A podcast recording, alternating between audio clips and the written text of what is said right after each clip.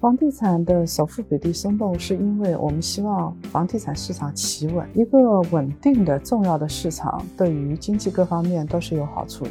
现在光是首付款的下降，包括其他一些政策，还不足以撬动消费者的心理，让他们觉得真的可以买。从供给端来看，开发商他现在面临的问题就是负债过高，资产不值钱。比如说土地被压价越来越狠了，然后原材料成本、水泥这些成本又在上升，有一些开发商现金流又在断裂，所以开发商就处于一个入不敷出的状态。从供给跟消费两端的话。